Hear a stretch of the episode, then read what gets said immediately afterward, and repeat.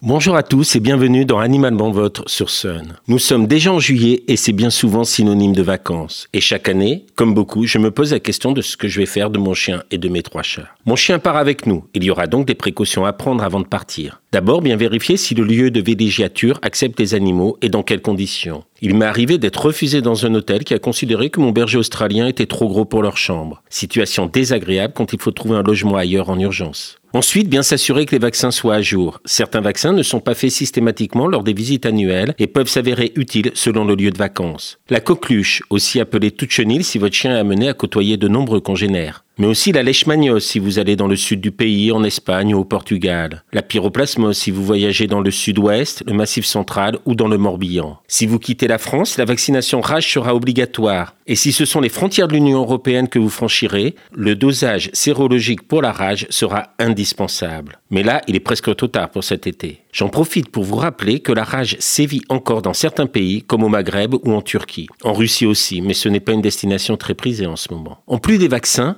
Protéger votre animal contre certaines maladies dites vectorielles, c'est-à-dire transmises par les moustiques ou les tiques, et absentes ou exceptionnelles dans notre belle région des Pays de la Loire, peut s'avérer indispensable. Là encore, on va penser à la leishmaniose transmise par les moustiques ou la pyroplasmose transmise par les tiques. Des traitements antiparasitaires plus adaptés que ceux habituellement utilisés seront alors indispensables. Votre vétérinaire sera votre meilleur conseiller. D'autres risques peuvent exister, comme les épillés de graminées encore peu connus dans nos régions, mais qui sont de plus en plus fréquents. Ce sont de petits épis jaunâtres qui peuvent se glisser dans l'oreille, sous la paupière, dans le nez, percer la peau entre les doigts de pied et s'enfoncer profondément. J'en ai même retiré sous la gencive chez un chien. De vraies cochonneries qu'on va retrouver partout. Le retrait nécessite bien souvent un passage chez le vétérinaire. La prévention va passer par un examen approfondi de votre animal chaque fois que vous l'aurez promené dans une zone à risque pour retirer les épillés avant qu'il ne se plante. Si votre compagnon présente une maladie chronique, pensez à bien emmener ces médicaments en quantité suffisante avec vous. Un vétérinaire n'aura pas le droit de vous les délivrer sans consultation préalable. L'ordonnance vous permettra cependant de les acheter en pharmacie à condition d'avoir pensé à la prendre. Il est aussi conseillé de se faire une petite trousse à pharmacie avec un désinfectant, des gants, une pince à épiler, des compresses, quelques bandes. Pendant le voyage, il faudra protéger votre animal contre la chaleur. Dans une chronique précédente, je vous ai parlé de ce chien en coup de chaleur sur une aire d'autoroute. Il fait vite très chaud dans une voiture, surtout dans une cage à chat ou dans un coffre. Les brachycéphales, chiens comme chats, sont encore plus sensibles que les autres races. Pensez à vous arrêter fréquemment, à ventiler la voiture. Attention, si la climatisation s'avère efficace dans l'habitacle et vous rafraîchit, vous, elle est rarement aussi efficace dans le coffre. Lors des arrêts, proposez de l'eau à votre animal. Cependant, faites très attention avec votre chat qui pourrait s'enfuir de la voiture par une porte ouverte. De même, certains chats parviennent insidieusement à ouvrir les sacs de transport. Mon chat a réussi par trois fois à ouvrir le sien dans l'avion. Heureusement, on lui avait ajouté un harnais avec une laisse, une sécurité supplémentaire. Si votre animal est stressé pendant le voyage, votre vétérinaire pourra lui prescrire un anxiolytique. L'enfermement, le mal des transports sont des facteurs majeurs de stress chez les animaux, surtout s'ils voyagent rarement. Vous avez peut-être décidé de confier votre animal à un ami ou un voisin.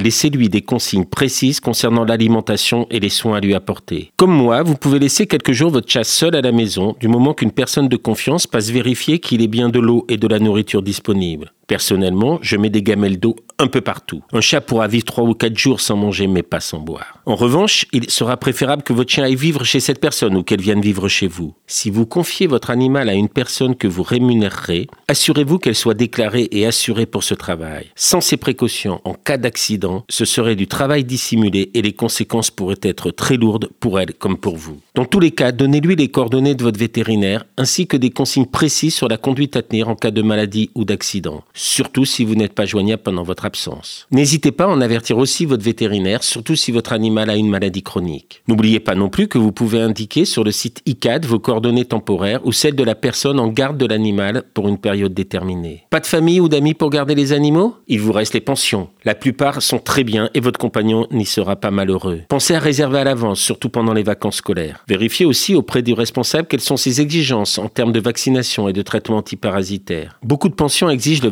contre la toute chenille et celui-ci doit être fait au moins 10 jours avant l'introduction du chien dans la pension. Tout est prêt pour les vacances avec ou sans votre compagnon. Puisque vous aurez tout anticipé, il n'y aura aucune mauvaise surprise. Je vous souhaite un bel été et vous dis à très bientôt dans Animalement Votre sur Sun.